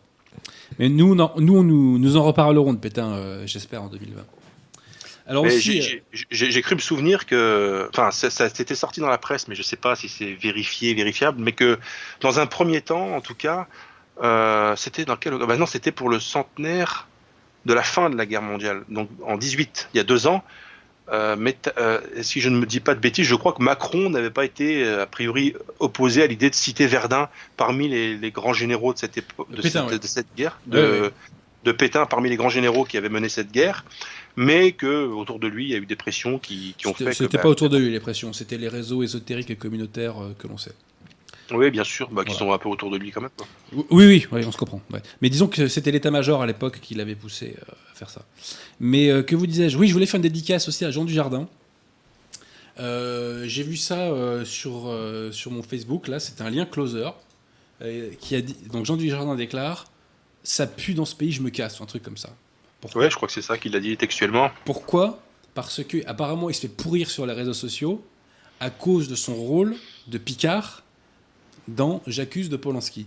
Donc là, il y a quand même une justice immanente quand même qui est absolument géniale quoi. C'est-à-dire qu'effectivement donc les gens qui se sont fait lobotomiser par le système euh, sur la question de l'affaire Dreyfus et qui rabâchent la version officielle stupidement donc euh, n'ont pas les instruments pour faire la véritable critique de ce film et pour le casser. Bon. Mais le bon Dieu, dans son génie et son intelligence, eh bien, euh, a permis que les choses se fassent de façon à ce que le film Polanski et tous ceux qui ont participé se fassent pourrir. Voilà. Voyez et il y a un châtiment, c'est-à-dire qu'on veut faire de Picard, qui est l'un des plus grands traîtres de l'histoire de France, hein, bon, on veut faire de Picard un héros, et bah t'es puni. Tu contribues à ça, et bah t'es puni. Voilà. C'est tout. C'est tout. Il y a, il y a une justice immanente, c'est-à-dire qu'on participe à la destruction de l'histoire de France, et ben on est châtié. Voilà. C'est comme ça. Mais vous, vous pensez que c'est parce qu'il a interprété le rôle de Picard Ah, bien sûr. particulièrement Ah bien sûr, bien sûr, bien sûr, très clairement. Et même, pas et même parce que Du- Dujardin a déclaré, je croyais en avoir fait ce rôle, et je le crois encore, en- je croyais en ayant fait ce rôle, et je le crois encore, avoir fait quelque chose de bien. C'est bien son rôle qui est mis en cause. Et même sa femme sur Twitter est venue prendre sa défense en disant qu'il avait incarné un héros de l'histoire de France, etc. Quoi. Vous voyez? Donc il y a quand même euh, il y a un châtiment sur Picard qui, moi, euh, ne, me, ne me déplaît pas. Voilà. Parce que Picard était un voyou, un faussaire. hein, et, euh, et voilà. Donc il y a- un petit châtiment que, que j'ai beaucoup aimé. Et comme quoi, mon bouquin sur l'affaire Dreyfus est beaucoup plus rattachable à l'actualité que ce qu'on aurait pu croire a priori quand il est sorti en 2018, en août 2018. Voilà. Et je remercie d'ailleurs tous les lecteurs qui, qui l'ont acheté et qui l'ont diffusé. Je suis très très heureux de cet ouvrage. Euh, c'est peut-être pas mon livre le plus important, mais c'est à titre personnel, de tout ce que j'ai fait, celui que j'aime le plus relire. Celui pour lequel j'ai le plus de, j'ai le plus de plaisir à relire. Notamment parce que c'est un, un bouquin comique. hein. Euh, à, cause de, à cause de la version officielle qui est grotesque. Voilà. Mais je voulais faire cette petite dédicace donc à, à monsieur Jean Dujardin. Quoi. D'ailleurs, à ce propos, à propos du film, euh, si vous allez sur la chaîne d'un certain Jonathan Sturel, il y a une vidéo qui est une vidéo de, bah, de qui parle du, du film, J'accuse de, Alors- de Polanski. Et tout à fait, tout à fait. J'ai écouté cette vidéo, elle est pas mal. hein. Elle est pas mal, voilà. Bon, le, le personnage qu'il a fait est un peu suspect, mais bon, euh, ça mise à part, euh, effectivement, la, la vidéo est intéressante. Et alors aussi, si vous permettez, mon cher Jonathan, euh, énorme dédicace à une dame dont j'ai oublié le nom de famille, A- Anissa Aïssa, l'actrice noire là. euh, oui, oui, fait- Aïssa, je sais pas quoi, ouais. Aïssa, Elle l'a représenté. Dédicace à toi, Aïssa. Elle, donc, elle nous a fait un discours indigéniste en mode euh, on est discriminé, en mode il Ouais. n'y a pas assez de noirs dans l'équipe de France de football, vous voyez. Et euh, même, les, go- on, on- regardez les images du public quand elle fait son discours. Tous les gauchistes sont hyper gênés. Ouais. Et même les racisés sont hyper gênés parce qu'on se rend bien compte qu'elle raconte n'importe quoi. ouais, que ça va un peu Voilà. loin, ouais. C'est-à-dire que si euh, les grands médias, le show business et compagnie font pas la promo de la diversité, qui l'a fait en France, quoi Enfin, Pourtant, Dieu évidemment, sait, euh, Dieu sait qu'à la télévision, les Noirs sont très bien représentés, notamment dans tous les documentaires sur le milieu carcéral, euh, ils sont extrêmement bien représentés. Ouais, ouais, ouais, ouais, ouais. Non, mais d'ailleurs, il y a des discriminations, parce qu'effectivement, il y a des domaines où on voit, on voit pas de blanc, quoi. Voilà, donc c'est euh, euh, scandaleux, quoi. C'est scandaleux. Bon. Mais bref, les choses avancent, et l'indigénisme est un allié politique, de facto. Comme Bergoglio, je veux dire. Quand on a des gens qui, qui passent leur temps à faire des erreurs comme ça, ces gens-là sont nos alliés, quoi. Continuez, les gars, envoyez la sauce. Envoyez la sauce, ne vous arrêtez pas. Mais il y, a- y y vraiment un malaise palpable. hein. Et d'ailleurs, Bah, euh, Florence. Foresti, dans son discours d'entrée, s'est excusée, sous le mode euh, de l'humour, d'être une femme euh, blanche, hétérosexuelle et d'héritage chrétien. Intéressant quand même. Intéressant. Ça veut dire que les gauchistes commencent eux aussi à avoir des remontées, si je puis dire. hein. Oui, tout à fait. Mais vous savez, j'ai vu des gens, notamment sur Facebook, j'ai vu passer des statuts ou des commentaires sur le discours d'introduction de Foresti, et qui étaient très à charge sur Foresti. Mais j'ai- je suis allé voir, du coup, par curiosité, ce discours. Euh, à mon avis, euh, c'est évident que Foresti, euh, en fait, elle est en train de. De basculer. Oui, elle se- elle se paye leur tête là. Quand elle dit euh, je ferai pas de blague sur ça, sur ça, sur ça, voilà, comme ça vous serez tranquille. euh, Vous pouvez, vous pouvez faire semblant de rigoler. euh, Il y aura pas de rire, de malaise, etc.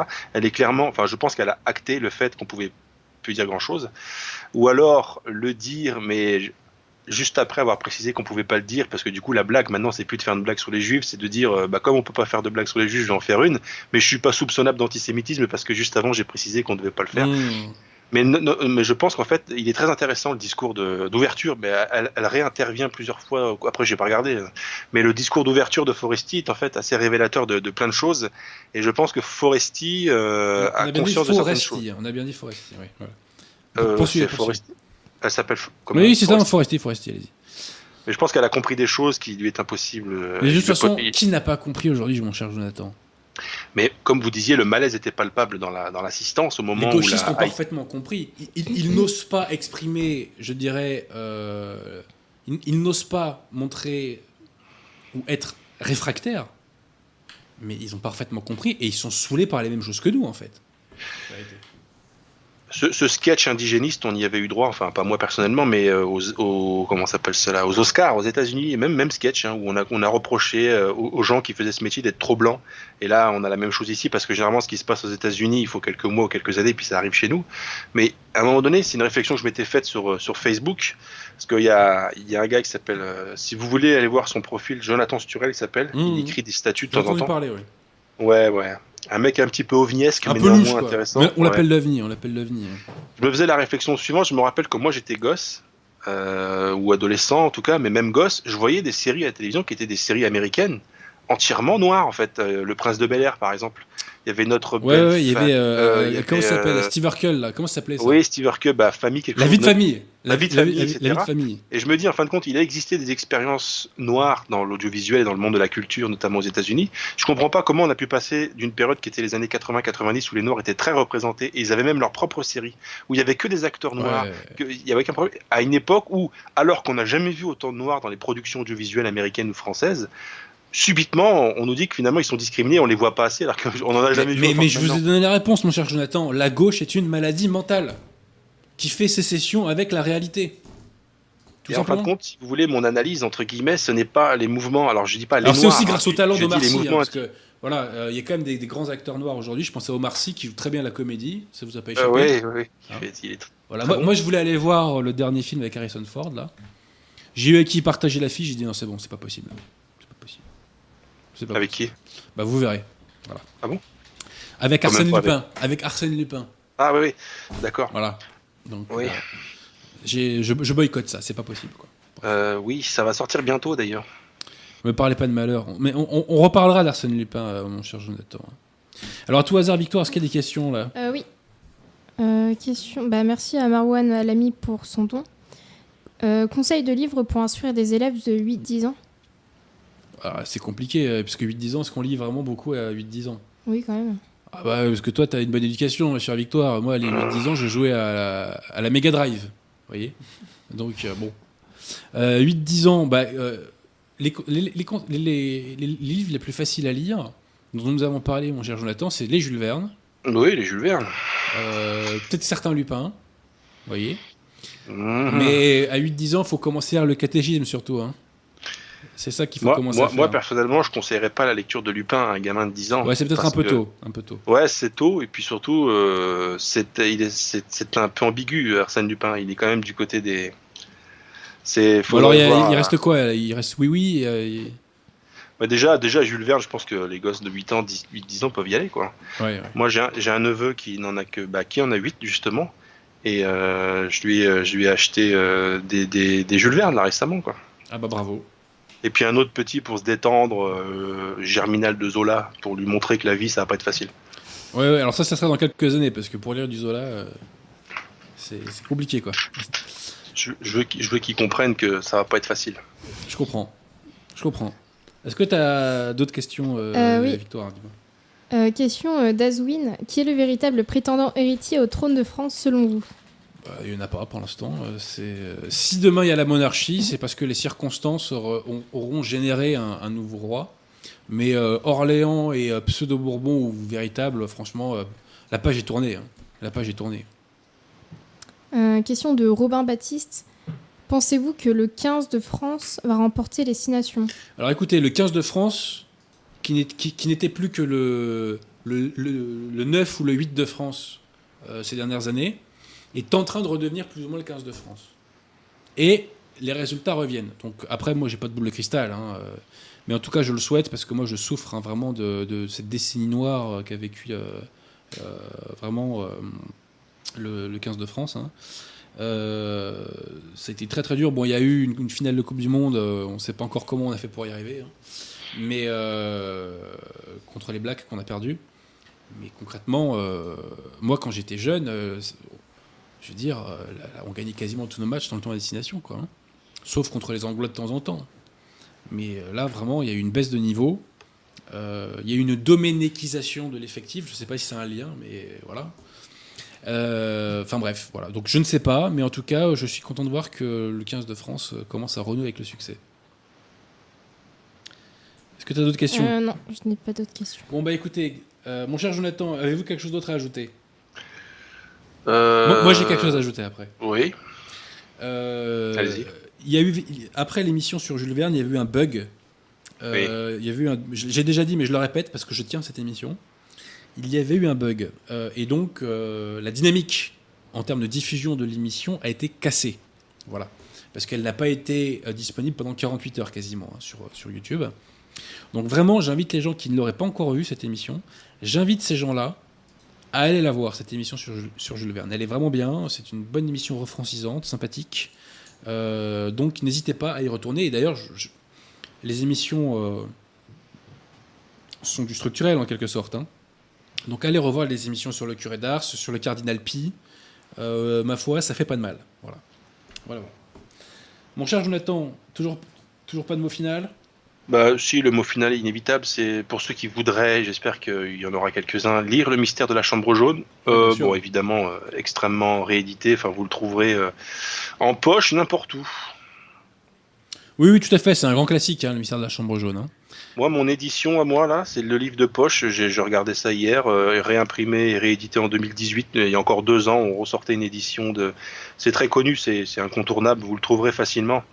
Bah moi, j'invite les gens à se procurer dans la vieille version du livre de Bah, poche, avec la bonne odeur du livre. Car comme disait Jules Renard, l'haleine du livre qu'on ouvre. vous voyez. Et moi, j'aime bien ces livres euh, dont le papier, vous savez, a une petite odeur. Vous voyez ça sent le passé, Oui. ça sent la, la France d'autrefois. C'est un élément très important et malheureusement, nous, avec notre papier glacé, euh, on ne pourra pas en dire autant. Quoi. Voilà. Ça, c'est vrai. Et du coup, ça me permettra de répondre à une question que j'ai vue passer dans le chat. euh, ce que je regarde, je jette un petit œil. Euh, Il y a quelqu'un qui, qui se posait la question, je crois. Mais je crois qu'on a été coupé là, en fait. Non, non, je vous entends. je Ah ouais, d'accord. Qui posait la question de savoir si, si on, s'il était préférable, enfin, si on préférait lire sur le papier ou sur les tablettes, là, les Kindle, les choses là. Bah voilà, pour ceux qui lisent sur les Kindle, euh, bah, il y, y en a quoi. Mais euh, ça remplacera jamais pour moi le contact Ah ouais, bien sûr. Quasiment fétichiste, quoi, du papier, du contact du papier, Alors, de l'odeur du papier, je- de l'encre. euh, quand ça a vieilli un petit peu, c'est encore mieux. Ouais, ouais, ouais. Euh, c'est génial. Moi, j'ai jamais ab- absolument impossible pour moi de. Je n'ai je, je ne suis jamais passé sur la lecture électronique. Ça n'arrivera jamais d'ailleurs. Jamais rien ne remplacera pour moi le livre papier. bien sûr. Euh, c'est un objet. Hein, je dirais même c'est une présence. Ouais, c'est une présence, ouais. Puis d'ailleurs, j'aime bien posséder mes propres livres. C'est pourquoi je ne suis abonné à aucune médiathèque ou bibliothèque. Euh, parce que si c'est pour les lire et les ramener, euh, moi je les achète. Je préfère les avoir. C'est, ça fait partie de, ouais. Bah, il y a des gens qui aiment avoir des tableaux au mur. Moi, c'est, des livres. Mais je pense que ceux qui ont commencé à emmagasiner des livres comprennent ce que je veux dire. Oui, oui, tout à fait. Alors, ceci posé, moi, malheureusement, je suis contraint de lire énormément de livres en PDF, notamment tous les livres de théologie que vous trouvez sur, euh, sur Saint-Libert. Par la force des choses, ma foi, on, on est contraint d'eux. hein. Ça, c'est.